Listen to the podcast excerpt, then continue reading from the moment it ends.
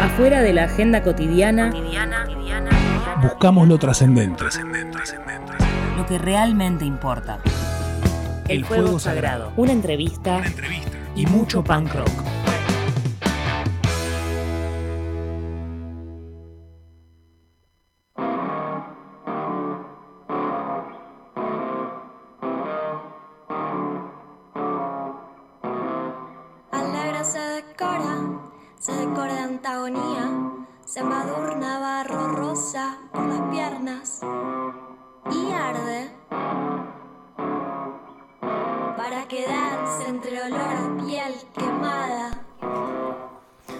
Bueno, 15 días después de la última vez que estuvimos frente a estos hermosos micrófonos, hemos vuelto, eh, porque también el, rock descansa y los programas de radio también, así que estamos de vuelta habitando este hermoso espacio que se llama Radio Colmena, haciendo lo que más nos gusta, que se llama El Fuego Sagrado, tercera temporada. Y como habíamos dicho, nuestro, nu- nuestro gancho, nuestra pala para poder hacer antropología este presente es Hablamos de música, pero claro, la, la reina de todo esto y lo que le da un poquito de sentido, lo que conecta el corazón con la mente y con las extremidades, se llama Dani Bisbal. ¿Cómo le va? Buenas noches. Eh, muy bien, estoy eh, realmente contenta de haber vuelto, si bien me sirvió descansar, que no descansé, claramente. Nadie sí. descansa, es mentira. Eh, estoy muy contenta de estar acá. Yo también, muy, muy feliz. Espero que no nos toquen más feriados lunes. No me fijé, pero bueno, seguramente debe haber alguno por ahí dando vueltas porque es Sí. así. Hoy nos visita una banda que yo vi solamente una vez el año pasado de casualidad en Moscú y dije, ¿qué es esto? Sí. Me me gusta cuando me pregunto a mí misma, ¿qué es esto? Eh, es una banda que además el nombre me gusta mucho, particularmente. muy. Eh, me- hoy me gustaría indagar un poco en eso. Nu- nunca lo hacemos, pero hoy me gustaría Cierto, indagar un sí. poco en eso. Así que les voy a pedir a los chicos de la banda que vinieron que se presenten, nombre, ocupación ver. y continuamos. Hola, ¿cómo están? Muchas gracias por, por invitarnos. Eh, soy Ona y ocupación... eh, bueno, En la banda, ¿eh? Ah, en la banda, pues en la vida me parecía muy fuerte. ¿Qué hago? Em, eh, voz, canto. Yo soy Feli, soy el guitarrista de la banda y nada, ayudo a componer las canciones también por momentos. Bueno, digamos el nombre de Nombre esta de banda banda. hermosa que hoy nos acompaña. Capricho. Hoy Dios mío. Capricho. Eh, bueno, empecemos por el principio. ¿Cómo empezó Capricho? Eh, ¿Cómo nació Capricho? Es banda muy pandémica. Ok. eh, muy, muy pandémica. Nos conocimos con Feli porque era el momento donde apenas podías salir de la casa y yo la única persona que tenía ahí como medio permitido era un amigo que vive a tres cuadras de casa y eh, al frente, una cuadra eh, al O sea, frente literal, cruzando la calle Sí. está el balcón de mi casa. está el balcón de la O casa. sea, de la casa de mi amigo de toda la vida, aparece Ona en el balcón un día y fue como, ah, mira. Entonces dentro de esa burbuja empezó a estar Feli y eh, en ese momento estábamos, era, em- estaba empezando un poquito la presencialidad y yo tengo un colectivo cultural que se llama Mitosis y empezamos a ponerle, eh, teníamos muchas ganas de empezar a hacer cosas presenciales, pues estábamos haciendo virtual y él me dijo, che, hay un lugar que está abriendo medio nuevo, que es Moscú, y ahí empezamos a hacer un ciclo llamado El Hormiguero.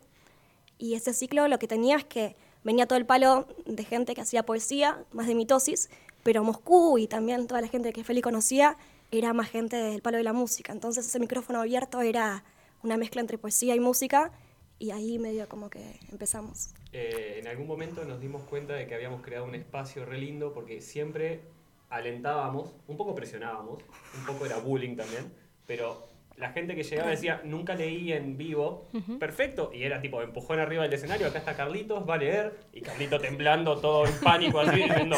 Lo entiendo a Carlitos. "Eh, escribí esto en mi cuarto. Y medio como que la consigna del lugar era que fuera eso, una extensión de tu cuarto que te puedas sentir de esa misma manera, pero enfrente a gente. Y de repente logramos llegar a eso y dijimos, che, hicimos este lugar re lindo, todo el mundo puede venir mostrar lo suyo y nosotros no estamos haciendo nada. Claro.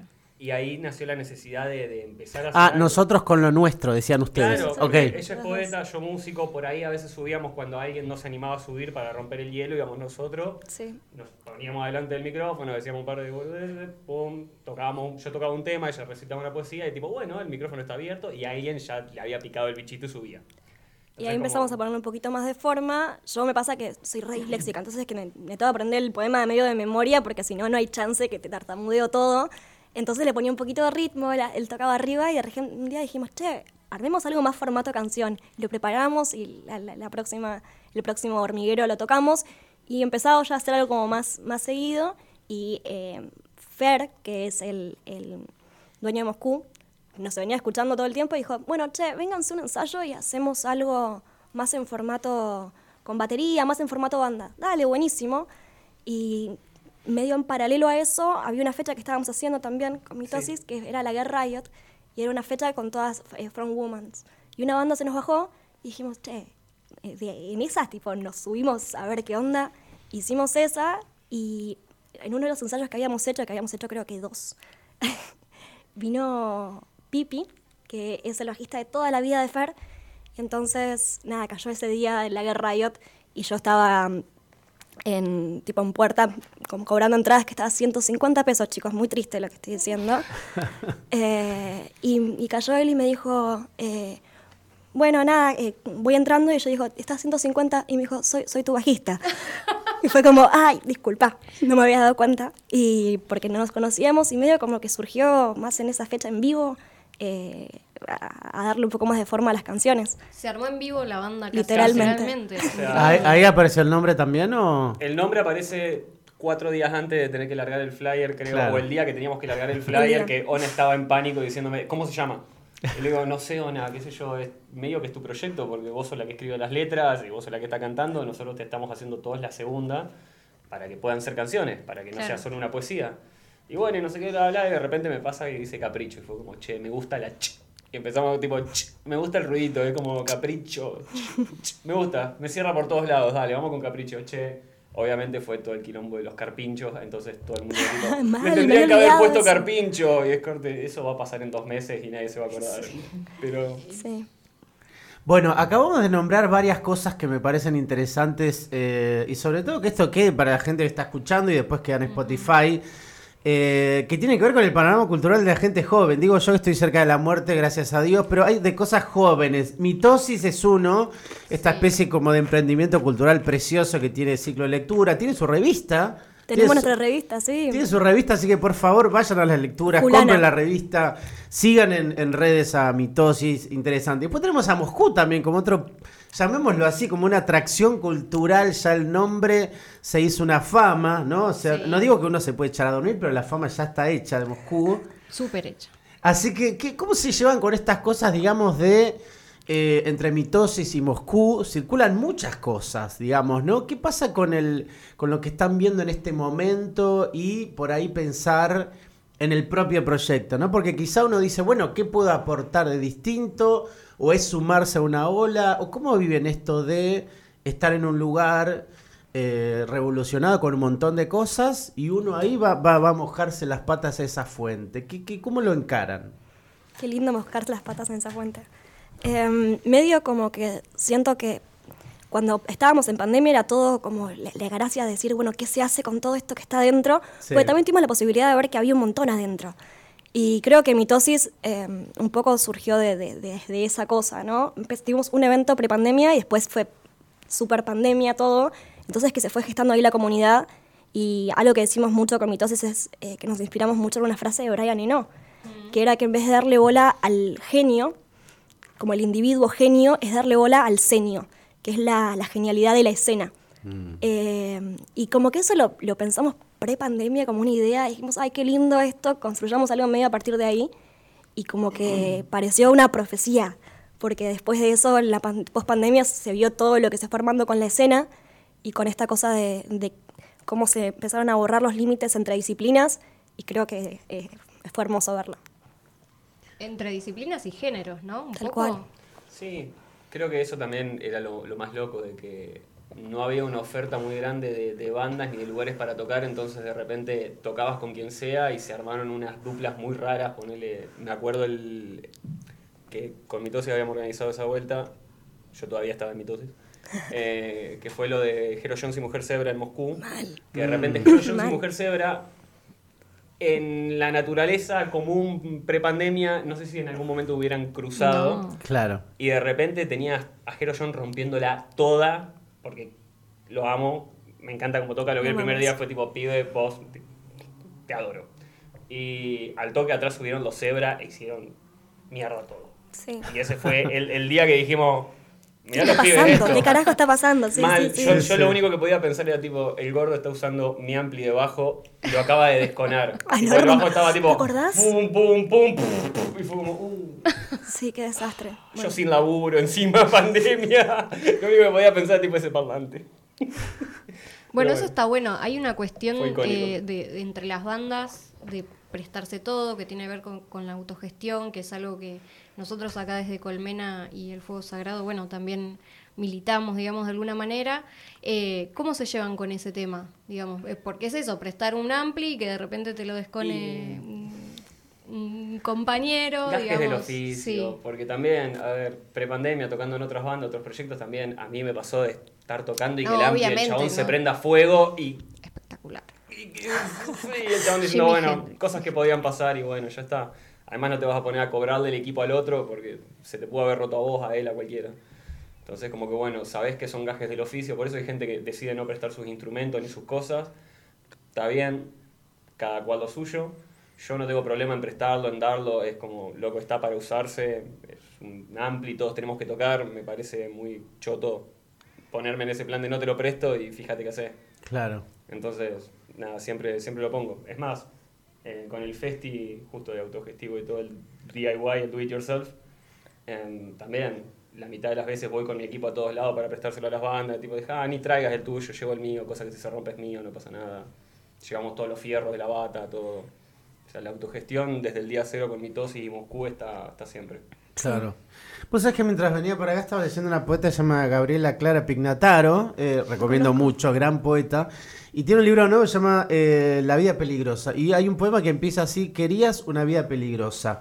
Y me preguntaba ahora escuchándolos, escuchándolas, eh, ¿por qué hacer una banda de rock en este momento? Porque lo que están contando es precioso. Vos con Mitosis tenés tu, tu, tu interacción con artistas, vos también, y en Moscú, digo, ¿por qué tener una banda de, de- de música o el tipo de banda que es Capricho en este momento histórico? qué pregunta. Uf, hermosa pregunta. Qué pregunta. Eh, Mira, yo la verdad es que no, honestamente no, no vengo al palo de la música. Entonces, para mí, capricho en realidad es porque para mí es un capricho la música. O sea, no, no vengo de ahí. Entonces, lo que sea que iba a pasar era medio como, bueno, a ver qué pasa. A ver si mezclo esto y hago esto y qué pasa.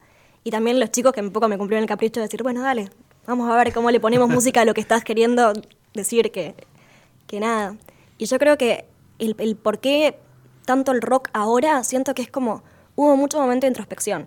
Y siento que el rock medio como que agarra y, te revuelve cosas adentro y, y siento que hubo mucho momento de revolver adentro y después, no sé, o sea, el, el pogo, el pogo es como salió todo, salió todo de la forma que pudo salir y, y siento que fue, fue muy así, por eso también est- estábamos tan rodeados de eso. Y también por otro lado es la cosa de decir, cada cual escuchó lo que se le cantó el culo en la pandemia, porque no tenías que estar en un lugar donde, eh, nada, la música que pasaban era esta, entonces que tenías que más o menos amoldarte. Cada uno hizo la suya, desde que el que escuchó tango y se pasó toda la cuarentena escuchando tango, el que escuchó, nada, un, un protopunk medio claro, sí. mal, mal grabado y decía, esto es hermoso, porque no tenías que estar como medio pensando qué es lo que se está escuchando. Me encantó. Sí, o, me encantó. sí, mi- me sorprende porque el otro día hablaba de eso. En pandemia escuché cosas que hoy ni nunca escucharía. Eh, no voy a decir que después capaz Sí, sí, aire sí, sí. pero porque me da vergüenza. Eh, pero es verdad, sí, no, de verdad. Eh, como que, perdón, eh, me, me acordé lo que estaba escuchando y me dio vergüenza y me olvidé el hilo. Decilo. No, no lo voy a decir. Lo voy a decir fuera del aire. de. Abrazate al cringe. tipo. No, no puedo, no puedo, me da mucha vergüenza. Em, no, porque hubo tango y hubo cosas lindas, pero también hubo cosas horribles. Em, Sí, yo revisité las Spice Girls en, en cuarentena. Pero eso Tipo, está bien, es respetable, me parece. Porque también venimos de ahí, ¿no? De escuchar cosas que obviamente no, no escucharíamos, pero digo, em, también es una, una cosa de no, de escuchar pasó eso, es, a eso iba. Escuchar cosas que eh, elegíamos sin pensar lo que el que teníamos, que iba a decir el que teníamos al lado, ¿no? Mm. Eh, Claro, porque no había socialización No había, claro. o posibilidad de vergüenza, porque a quién les como obviamente estaba la, la cosa virtual, pero te- era como Sí, pero la cosa, en la cosa virtual también puedes decir, nah, bueno, estuve escuchando Sí, mirá sí, esta los banda Strokes, que cualquier tiene cosa, dos claro. oyentes mensuales. Eh, pero Capricho. Y capricho. sí, sí. no, no, tiene más che. Pero mm, estuvo bueno eso también porque nos hizo como volver a un montón de cosas y es- conocer un montón de cosas, pero en esto del poco que decís y de la in- introspección que hubo, eh, también hubo una cuestión de conocerse a uno mismo, porque de repente digo, vos no venías del palo de la música, terminaste haciendo música y está buenísimo lo que sucede con Capricho. Eh, y es mezclar, como decíamos al principio, dos eh, escenas que capaz no, no están muy juntas últimamente. Eh, ¿Vos te sentís como diferente arriba del escenario? ¿Más cantante que poeta, más poeta que cantante? Ah, eso es interesante, a ver. No, yo, yo sí estoy perpetuamente con el complejo del farsante en todas las áreas, igual yo siento, me parece que... No, me, me gusta mucho eh, ese híbrido porque siento que hay momentos en donde me puedo plantar más como poesía y me siento como cómoda, pero después eh, la música, pa- para mí lo que, lo que tiene el componente de la música, que es diferente cuando me paro a recitar, que ahí es como mucho más corazón abierto y mira todo lo que me está pasando, la música es que para mí te posee. Entonces, eh, creo que lo que me pasó cuando me subí al escenario, que no lo veía venir, porque yo ya estaba acostumbrada a leer poesía, pero no lo veía venir, era la cuestión de si hay una música y hay algo atrás, hay algo que se enciende, que es una persona que no conozco, no sé quién carajo es, pero se enciende ahí y la música tiene ese superpoder para mí. Eh, que hoy en día cuando voy a recitar a, lugares más de poesía es como, me falta ese, ese alter ego. Ahí va, está bueno eso. Sí, la música es como que te, te lleva, Sí, y, transforma. y es muy parecido al comienzo de Patti Smith, digo, ¿no? Esto de, Sí. de Patti Smith nada, llega a Nueva York queriendo ser poeta y, y alguien le dice, che, me parece que si querés un poquito más de público te puedo acompañar con la la música. guitarra, y claro, poquitos años después tenemos Horses, ¿no? Eh, y pensaba en eso de la música. Cuando, si bien estaba esto que decías de, de acompañar el capricho de Ona, supongo que también había una resonancia de unas palabras, que, que te llevaba algunos sonidos. ¿Cómo, cómo, cómo elaborar esa parte sonora? Antes incluso de terminar los temas, pienso. O sea, tratando de acompañar, tratando de dialogar, tratando de ensamblar, tratando de traducir. ¿Cómo, fuiste generando esos sonidos o la banda generando para que las palabras tengan como una especie de, ¿no? De esto que decía ella, ¿no? Un colchón, Un colchón. una red, como quieras llamarlo. Eh, y yo, a ver, eso fue algo que también me, me nació. Esto que decías, tipo, cosas que no hubiera escuchado en mi vida, poesía. Y de repente estaba en un ciclo todas las semanas haciendo un micrófono abierto de poesía. Era como, bueno, de repente la gente hace lo- canciones sin música, porque básicamente eso. Sí, sí. Y como que veía que cada poeta tenía su cadencia a la hora de hablar. Y empecé, esto ya es tipo borde autista, a encontrar que cada persona tenía como su manera de leer las cosas y su ritmo interno. Re. Y lo pude empezar como a redilucidar entre persona y persona. Ona tiene el suyo, Reed tenía el suyo, Beck tenía el suyo, todos los que iban a leer tenían uno muy, muy particular. Y una vuelta llevé la guitarra con un amplificador que me prestaron. Y me acuerdo que me senté, me enchufé y empecé a seguir a los poetas y empecé a buscar esta cadencia en cada uno. Y la empecé a encontrar y empecé a darme cuenta de que, ok, vos leé y hace lo tuyo, yo te puedo seguir y entender en dónde, a dónde estás yendo con lo que estás diciendo y si tiene que ser más estridente, si tiene que ser más suave, acompañarte o si tiene que estar en otro lado. Y empecé a encontrar eso, como que de repente arriba de una poesía, que es algo re alejado de la música, había una musicalidad. Me encantó, re. Y pude empezar a desarrollarla. Y cuando Ona viene y me dice, che, hagamos algo, yo ya tenía un poco de cancha porque venía haciendo esto una vez por semana con, con todos los poetas. Y dije, che, sí, de una. Y me muestra. Mentira, el primer tema que hicimos salió arriba del escenario. ¿Cuál? Eh, Alegra. No, para bancar, teníamos... Alegra fue el primero que hicimos, que fue la primera noche que hicimos el hormiguero arriba de la terraza y me dijiste, la melodía Ah, es sí. Tana, Tana, Tana, Tana. Golazo, sí. A la orden. Y ese es el tema que, que orden, usaron de sí. cortina para, para poder entrar. Es verdad. O sea, Alegra fue lo primero que compusimos los dos, que fue Sí, ese día. O sea, como que la verdad también hubo una transición igual en donde vos me seguías más a mí y de repente cuando empezamos más con la banda, yo si fuera por mí, todos los temitas eran como muy un, tipo, un- una cosita medio Marina Walsh. Y después, eh, de repente, vos me agarraste y me dijiste con, con caries. Yo decía, bueno, Mm. vi una versión de- del tema hace poquito que era antes de que Feli me haya dicho, tipo, che, la letra es, es un poco para algo más fuerte. Yo, tipo, ay, no, me parecía re tierno. Y me dice, no, no, no. E- Esa conversación pasó varias veces con varios temas. Sí. Que de repente una decía, ah, esto es como re alegre, re tierno, y escuchabas la letra y era tipo, no. No. No, completamente le, no. Le, le estás diciendo soltame un tipo, o sea, básicamente, tipo, déjame en paz, amigo, no quiero, Sí. no quiero nada con vos. Y la letra era como re Y, y- cruda, violenta, y de repente la melodía que ella quería era como re, uy, no, Y no, cuando pará". empezó a, a ponerse la banda, entonces también cambió mi cadencia. O sea, mi cadencia empezó a volverse un poco más como agresiva. Fuerte. Y yo soy una persona que me, me enojo poco. Entonces, de repente, enojarme ahí en el escenario era muy divertido. Está bueno. Era muy divertido. Porque era otra cosa. Estaba sacando otra parte. Ahí fue cuando se volvió más recíproco, que de repente no solo estábamos nosotros siguiendo a Ona, sino que de repente Ona se podía retroalimentar de nosotros, de Sí. nosotros poder- pudiendo darle un lugar para que ella pueda volcar la parte más violenta, digámosle, o más eh, efusiva, y a través de la musicalidad, que ella pueda seguir en la parte de las palabras, pero que tenga esta espalda para que no sea aniñado o, o lejos de, de, de que no afecte al mensaje que quiere dar, que de repente sea más positivo y que ayude. Sí. Creo que lo fuimos logrando con, con La mayoría de los temas surgieron de zapadas. Sí, más lejos. Bueno, hablando de temas, vamos a escuchar la primera canción de la noche. Eh, la que elegí para que suene ahora es The Ghost Song. No sé si Sí, quieren sí. decir algo de ese tema. Es eh, un- una versión de, eh, de Go Song de los Doors, que es eh, el disco eh, es el disco American Prayer, El disco póstumo que es póstumo, que es medio como que agarraron el cadáver de Morrison y lo hicieron bailar porque era una can- era iba a ser un poemario. Eh, un montón de las canciones de ahí iban a ser parte de un poemario de Morrison y después como bueno falleció dijeron bueno le ponemos música y, y vemos qué sale. Y robamos 10 años más con esto. No, es- a mí me parece excelente. Ese disco me parece excelente. bueno. y, y un día estábamos con Fer eh, y lo escuchamos y fue como, es por acá. Y, y fue muy divertido como reponerle letras a eso porque es como ponerme en los zapatos de Morrison y decir, bueno, pensemos en serpientes y muerte y esas cosas. Bueno, vamos a escucharlo entonces.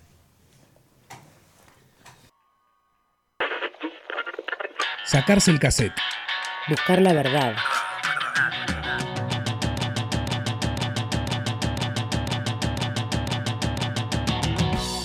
El fuego sagrado.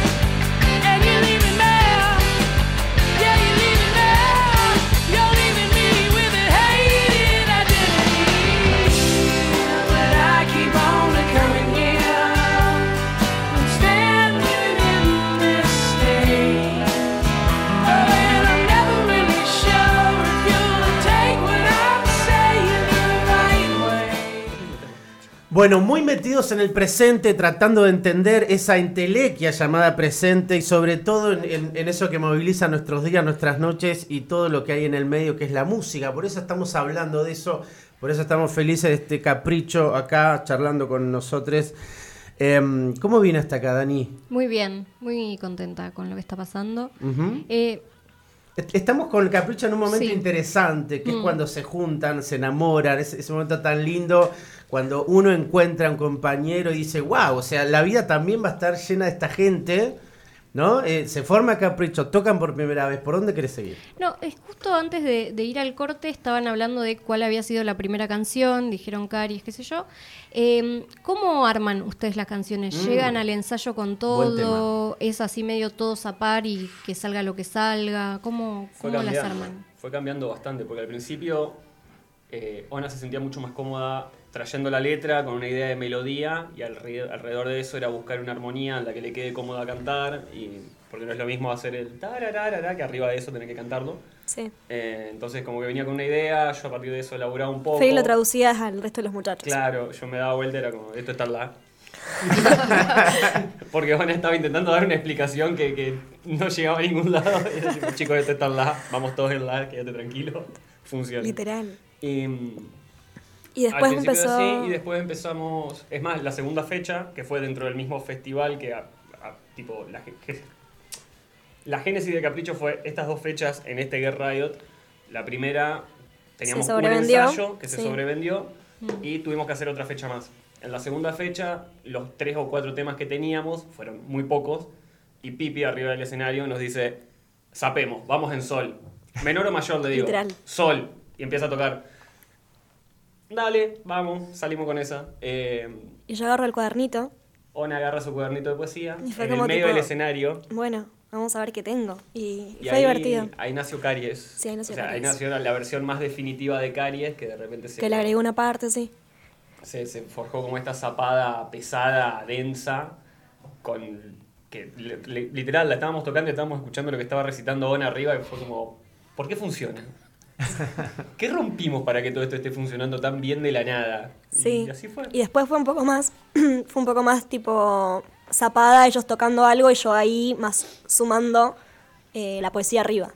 Y después, bueno, sí, capaz Pipi vino con una idea y ahí se armó. Eh, Claro, y después yo le puse proponer ideas letra. nosotros también, de tipo, che, mirá, tengo este estribillo que hace así, así, y Ona empezando a tararear algo y diciendo, uy, para, creo que tengo algo escrito y Sí. empezar a como... Es muy de retroalimentarse la banda, está buenísimo eso, porque muy al principio los compositores éramos Ona y yo, y estábamos como muy, muy en esa, y de repente se empezó a abrir un poco, que bueno, que... Che, y si cambiamos esto acá, dale, cambiémoslo, y bueno, y no sé qué. Fer un día cayó con un tema y dijo, tengo esta idea, dale, vamos para adelante, ya fue. Ona Sí. agarró, le puso una letra arriba y quedó tremendo. Estamos grabando ese tema justo ahora entró en el segundo EP.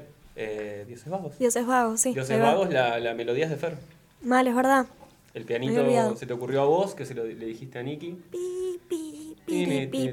Exacto, esa- eso fue Ona parada adelante del tecladista diciéndole, quiero que toques esto.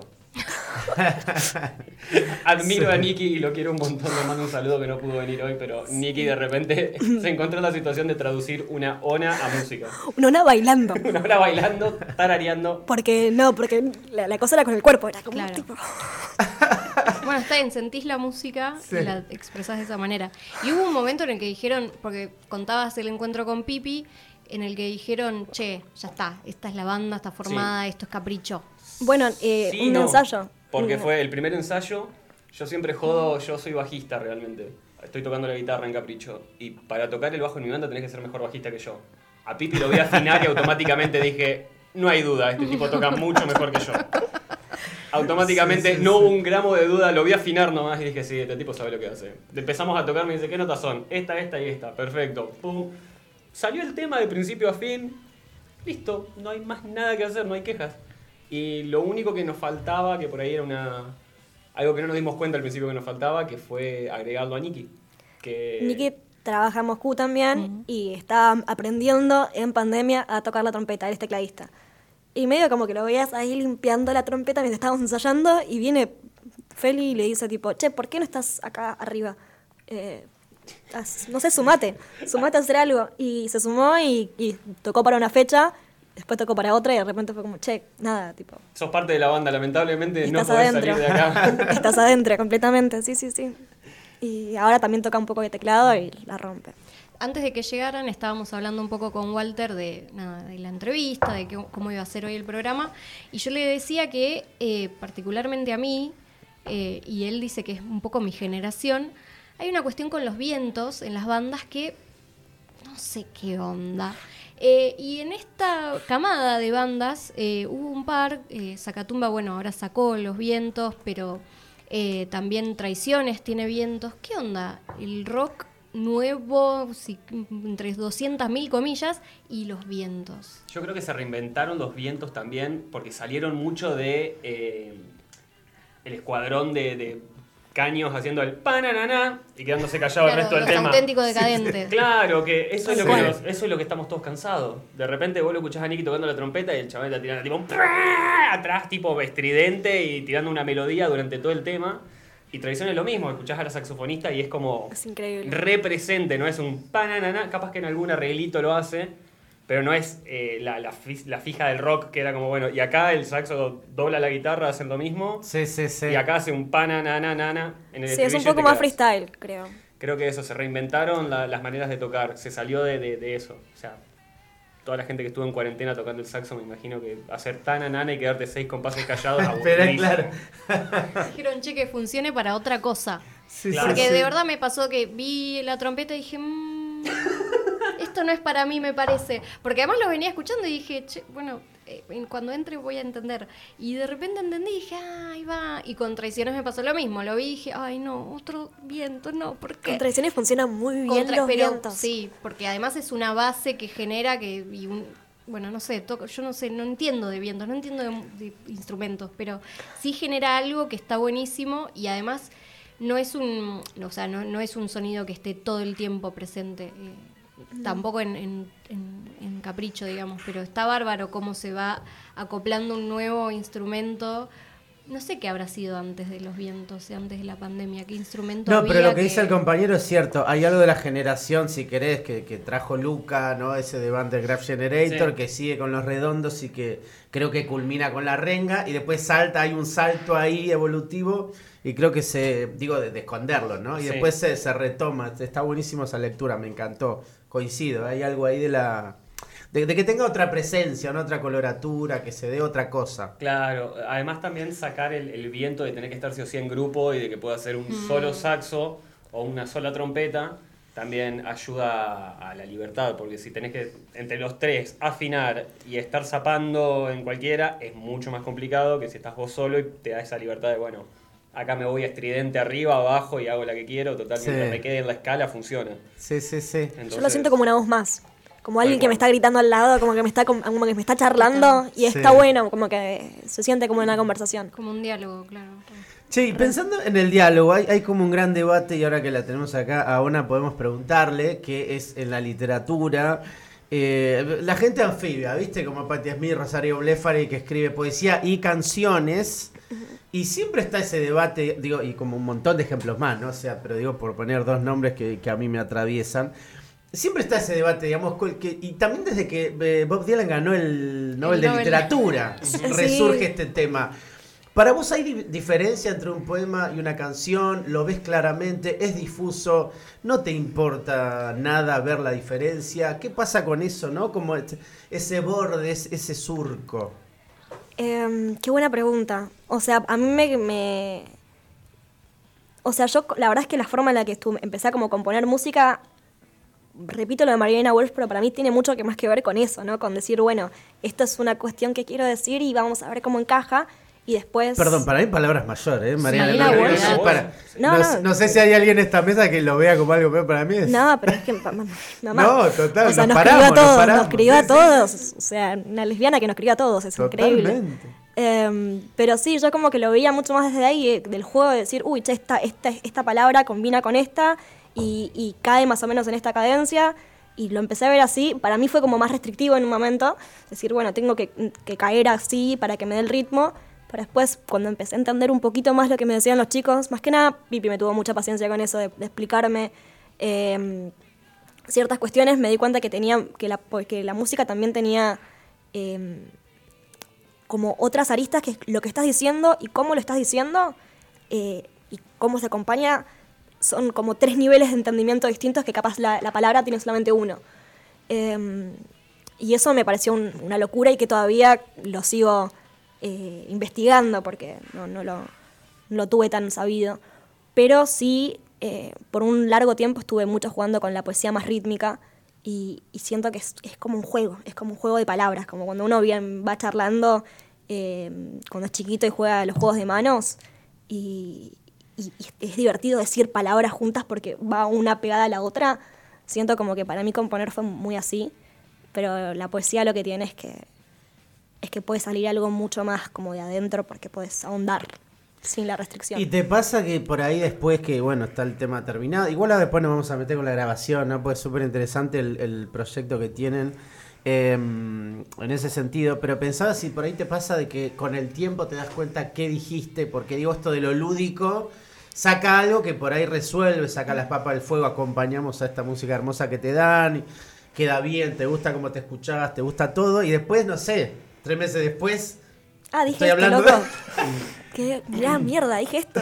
Sí, sí, sí, re. Me pasó con varios temas. O sea, uno de los primeros que, que hicimos que fue muy un juego para mí, pero que después me di cuenta, che, qué letra tipo heavy que tiene, eh, es Mafia de Musas, que la estamos grabando ahora.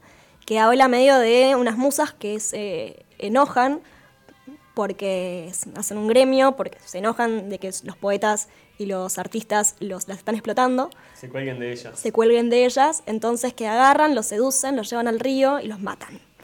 Eh, y, y nada, y como que lo escribí muy en modo juego y de repente fue como, che, la letra muy medio heavy, pero... A pero todo esto, hablando de musas ahogando a sus autores en el mar.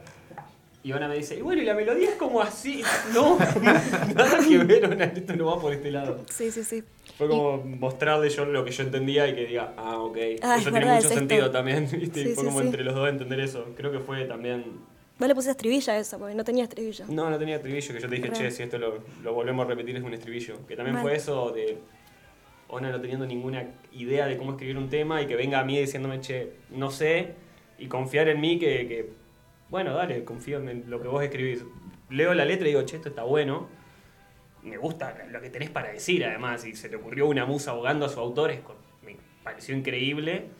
Y le fuimos buscando la vuelta y ya con una veníamos trabajando un montón y para laburar éramos re chispita los dos, nos entendíamos bárbaro, teníamos idas y vueltas, pero siempre resolvíamos y íbamos para adelante. Y de repente en el arte fue muy parecido, de repente, che, tengo esto, y entender al toque y ya tener esta relación con ella de entendernos y como te digo, hacer los temas con ella no era difícil.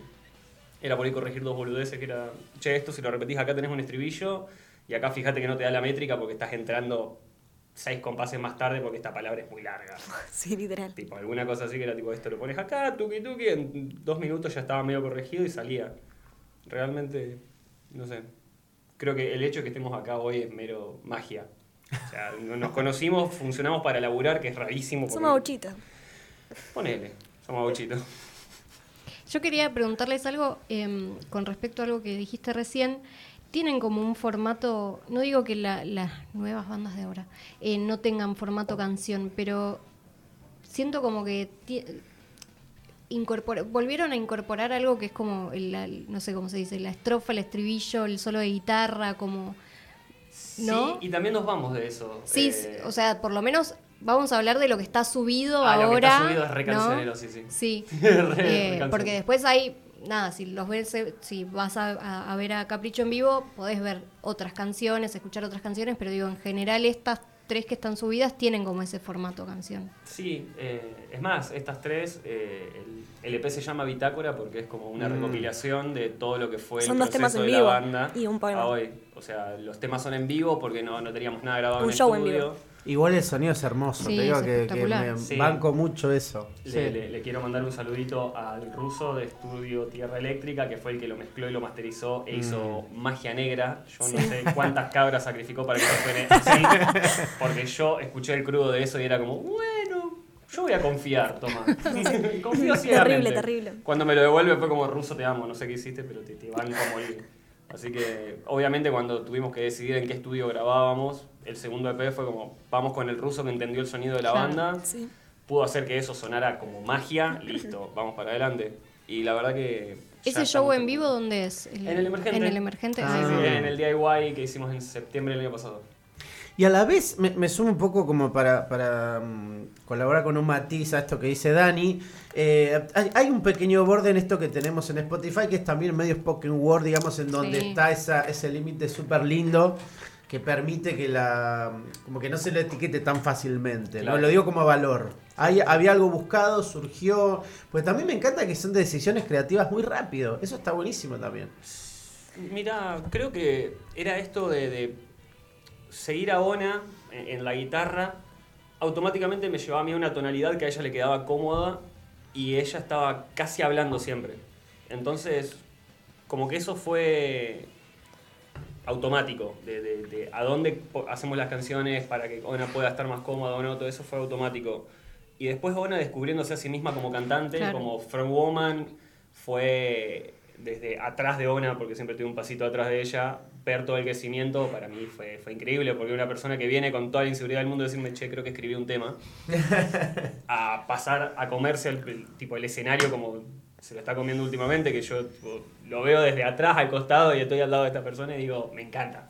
Ay, O boludo. sea, yo, todo eso que no es una decisión creativa, es simplemente lo que somos nosotros y cómo fuimos creciendo como músicos. Y yo la veo a Ona de que esto es tipo su primer recorrido, su primera banda y todo. Y llegar acá con una primera banda es tipo, no le pasa nada. que, yo, este es mi decimonoveno pro- proyecto o más. Ya con 30 años pensé, listo, ya está. no, no. Destinado a tocar para mis tres amigos que no me están prestando atención, están fumando en el patio. ¿Y de todos esos proyectos que tuviste, alguno se pareció, se parecía a este? No, ese es el asunto también, de que siempre eran... O sea, ma- perdón, más allá de cómo ella canta o... o- No, ese es el asunto que también, por eso te digo, fue medio automático, fue una magia, la, la chispa que teníamos con Ona de poder sentarnos a laburar, a hacer... eh, Y los lo chicos también, hacíamos. como que venían con una impronta que, que agarraba. O sea, primero, Pipi y Fer son tipo la. La espalda de la banda. No, no, pero más sólida del universo. O sea, es como que ellos dos tipo se, se miran y ya están como en el mismo ritmo. Es una locura. Eh, pero sí, sí, como que, como que siento que nosotros dos fuimos creciendo para lugares que, que ellos nos rebancaron, como vos también me bancaste a mí. Eh, y, y volviendo al tema de, de- de la canción, que es más, más poesía, que es Alegra. Alegra ya no la hacemos más en vivo, fue el primer tema que hicimos. Y el primero que sacamos de la lista. El primero que sacamos de la lista, literal, obvio.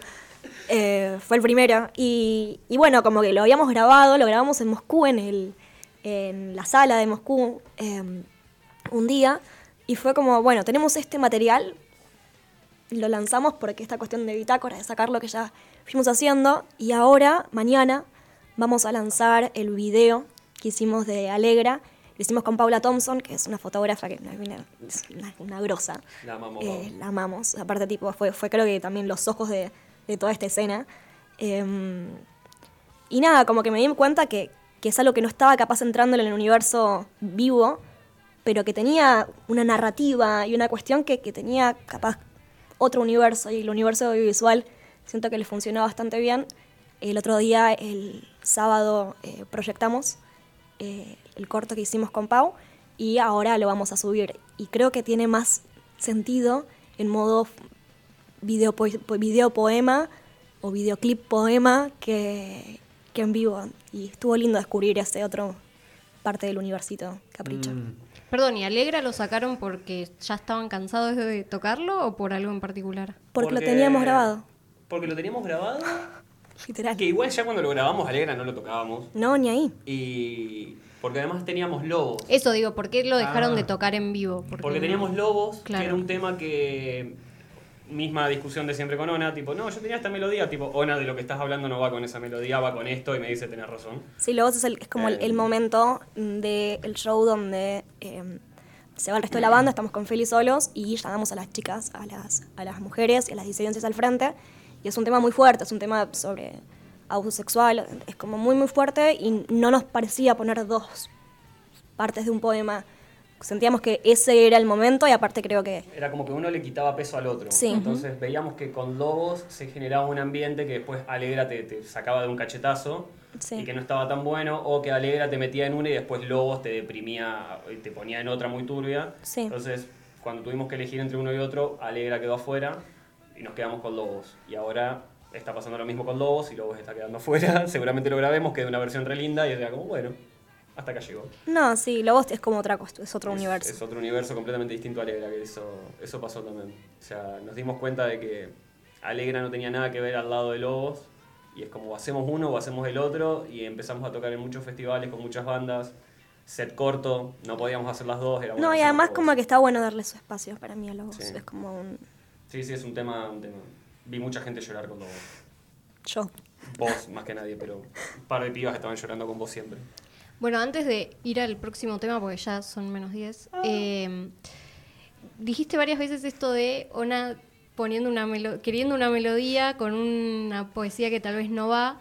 Hay algo lúdico igual en la música que está bueno en eso, que igual en las, en las canciones estas que tienen subidas, eh, me pasó de estar escuchando y decir como, ah, bueno, acá la, la canción dice así, y la melodía, va- y de repente decir, pará, vos escuchás lo que está diciendo esta chica, ¿por qué la música es esa? Pasa igual, o sea, hay algo lúdico todavía en eso, como Sí. que tal vez música y letra no están, que está bueno también. Sí, sí, pasa que escuchaste Lobos. Sí, ¿Lo ubicás? sí, Eh, sí, tipo, El lobo no quiere sacar a la piba, la piba no puede salir de ahí.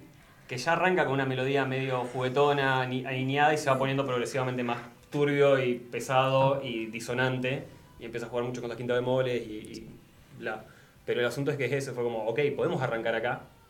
Por lo que habla el tema y de lo que va, tiene sentido que haya como este aniñamiento que se va perdiendo a lo largo del tema y que en, en pasos muy marcados, que de un momento al otro se pierde y de un momento al otro se pone turbio. Eh, el asunto es que por ahí ese pasaje, ese recorrido, lo, lo fuimos identificando con Ona eh, a medida que lo íbamos haciendo, pero le digo, che, me parece que por acá no va que todo el tema sea así aniñado. Cuando estás hablando de esto y cuando estás llegando a esta parte, que es como el, el momento más culmine, para mí no va, por eso tampoco me parecía que tuviera que tener una estructura de tema de eh, estribillo, estrofa, estribillo o lo que sea. Eh, Es que sale un poco de la norma también. Sale un poco de la norma general. y es eso, es como un poema, es súper eh, gutural en algún punto, es como algo re adentro, re, re que... No, y aparte después siento que es como la, la cosa más clara de que es como un exorcismo, sacar, sacar Ah. esa- esas- esos temas así, como que yo jamás hubiese pensado que hubiese podido como pasar una experiencia de mierda a algo que, que realmente como que sacás, lo sacás, lo sacás del cuerpo y, Sí.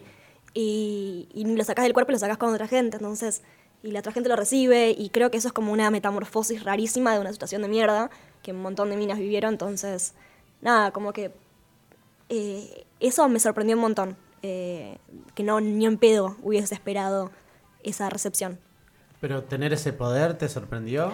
Me, sor- me sorprendió eh, como que, sí, como que en el momento en el que uno se tiene que parar y decir eso, y decirlo como con una convicción y con una fuerza y con una bronca, y, y es algo que es como justamente lo más, lo más adentro y lo más de mierda que tengo, y de repente decir, bueno, che, lo puedo sacar en público y hay gente que de esto también puede hacer catarsis, puede liberar trauma, puede un montón de cuestiones. Eh, a mí me sorprendió un montón porque no, no, no me imaginaba ni en pedo un año antes pudiendo decirlo, ni siquiera entre amigos. Entonces, Total. de repente poderlo gritar es un montón. Hermoso. Vamos a escuchar el último tema entonces, que es Pobre Bonnie. No Dale. sé si quieren Dale. contarnos algo de ese. Es el temita escuchamos. punky que ¿Qué tenemos. fue el segundo o tercer tema que compusimos? Sí. En la primera fecha este tema ya estaba compuesto. Así Sí. que debe haber sido segundo o tercero que hicimos. Sí. Vamos a escucharlo entonces. El Fuego Sagrado. Una entrevista Una entrevista. Y mucho punk rock.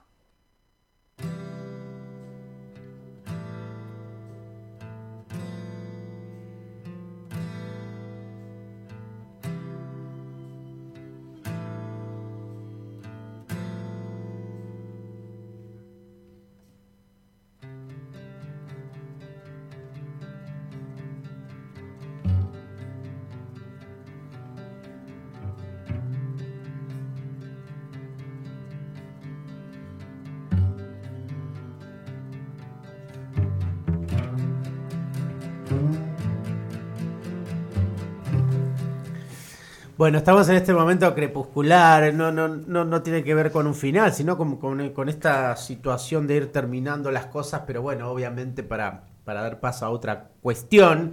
Eh, estamos con Capricho, Bandaza, tiene un... ¿Cómo lo llaman? Disco, EP, obra, ¿cómo lo llaman? Porque yo la verdad que siento como que vengo al palo de... Acá una me va a entender, el palo de la literatura, a veces se llama plaquette fanzine, para mí es un libro. O sea, digo, son obras, pero ¿ustedes cómo lo llaman? Para mí es nuestra bitácora. O sea, es un EP por la cantidad de temas, Mm. porque el single tiene uno o dos, si tiene más de dos es un EP, si tiene más de cinco es un long play. Ok. ¿En serio? Te juro. Mirá Lo tuve vos. que leer en, en Wikipedia para estar seguro que era un EP. Eh, y, así que es un EP, pero para mí es la bitácora de lo que venimos haciendo hasta ahora y me parece un muy buen preámbulo al segundo EP, que ya es un EP, no es una bitácora, esto viene elaborado con todo un Estudio. pensamiento en estudio y todo, y me parece que ya la bitácora te plantea lo que tiene Capricho para dar y el EP viene con, con los tapones de punta a dártela con toda. Capaz lo que antes le ponían demos. Re, para mí es un re demo, completamente. Eh, sí, hay un, también hay un salto en calidad de, de audio, que si bien el, el- Sí, la bitácora se Es escucha bien. Justo estábamos hablando de eso, de Sí, lo bien que se escucha. Eh, pero creo que el demo va más, tam- más también en el tema calidad de audio y, y calidad de grabación, eh, o por lo menos. No tengo idea qué es. pero Claro, está bueno. sí. Es una Oye, bitácora. Hablando Está sin bueno. saber. Bueno, y hablábamos también fuera de- del aire, igual lo dijeron antes, que están grabando canciones, canciones. No sé si son las que ya se pueden escuchar ahí por YouTube o si hay algo nuevo, pero eh, hay fecha de lanzamiento, falta poco, falta mucho. Fines de agosto, principios de septiembre, la idea es que esto ya esté saliendo. Así que por eso también ahora estamos laburando con Juli, que nos está dando una mano con el tema prensa y todo eso, porque nosotros somos unos completos ignorantes. Sí. Más allá de tocar la guitarra y escribir letras, no sabíamos hacer nada. Así que nada, la, la salida de, de Bitácora fue como muy a los ponchazos, medio a los tumbos, lo presentamos, de repente, bueno, había gente, Sí, fue más, fue más ese estilo. Fue más como, sí, bueno, a ver qué sale y está bueno el otro darle un poquito más de bola. Sí, Pero es un, fue rarísimo estar en estudios. Para mí, por lo menos, o sea, yo en teoría tengo que el jueves volver a grabar voces, estoy medio difónica. Pero, mm, pero fue una locura. Imagínate como que de repente te estás escuchando y te estás escuchando bien y estás viendo como el detallecito de que de que si decís esto de una forma y lo decís de otra, en otra parte, se resiente la diferencia. Yo soy muy de escuchar música, entonces era como, cuando empezaba yo a escuchar música y estaba grabando, era, esto lo pudieron haber dicho así, estos se acercaron más al micrófono, acá se alejaron. Y, y todos esos detalles de entenderlo es como que es un chiche nuevo. Che, yo tengo la última, ¿no? Es, es un momento súper excitante para, para una banda, sobre todo una banda que, como dice el Indio Solari en una canción, se hace notar. Eh, están muy en el presente, están... Vos contabas que venías de varios proyectos y ella de su primer proyecto. O sea que si bien coinciden, tienen recorridos diferentes, incluso pensando que Ona también viene de la literatura. Eh, ¿Qué onda el, el capricho y el futuro? ¿O es solamente pensar en la salida de este trabajo, digamos? ¿Hasta dónde nos da la nafta en la mente? Uf, la nafta. La mente de Feli la nafta le da tipo para... No, el, ta- el tanque Ida y vuelta. No, no, no. El tanque de nafta es enorme, pero estamos Sí. siempre en la reserva, tipo con el casito que nos quedan 5 kilómetros. El tanque, llenarlo, si lo lleno, me como el mundo. Pero El siempre día- está tipo la luz amarilla de en cualquier momento te quedas sin nafta. El otro día nos preguntaron y creo que lo que, lo que yo dije, Feli tiene más... Pero para mí, te veo muy a corto plazo porque para mí ya el hecho de que, o sea, saquemos algo de estudio y que hay alguien que agarre y lo escuche vi- viniendo en Bondi y que sea tipo la banda sonora de su día, para mí eso es una locura. Porque yo siempre fui muy de escuchar música y para mí fue como esa cosa que vos llevas con vos y, y una cosa es el show y otra cosa es que, es que esa sensación sea portátil. Y me parece que tener eso y que alguien escuche algo que estoy queriendo decir o algo que, que construimos con los pibes y se lo lleve con, con uno y que sea su banda sonora, me parece como el objetivo. Sí, o sea, en eso estamos completamente de acuerdo. O sea, que un día viene alguien y me dice, lloré en el bondi escuchando este tema tuyo, ya está, listo. Eh, mamá, ya está, ya llegué, listo. No, no, no tengo más nada que hacer con la música, mañana arranco abogacía. Eh, ya está. O sea, es eso, saber que fui, no sé, la banda sonora de, de algún momento crítico de alguien y que ese tema le quedó, como todos tenemos un tema que o no podemos escuchar más porque nos lo arruinó un ex, o seguimos escuchando porque nos lleva a un lugar re lindo. No solo eso de ser parte de la banda sonora, sino de repente que uno de los temas sea un hito así de tipo, este día este tema me, me salvó de la cornisa y me volvió a meter al departamento. Increíble. Sería tipo, como te digo, el pináculo de mi carrera, ya está, listo. Mamá, perdón por, por ser músico todos estos años, llegué, chao, listo. ¿Qué querías que estudie? Dale, le meto. ya está. Bueno, em, les quiero agradecer, les queremos agradecer Mucho. por haber venido.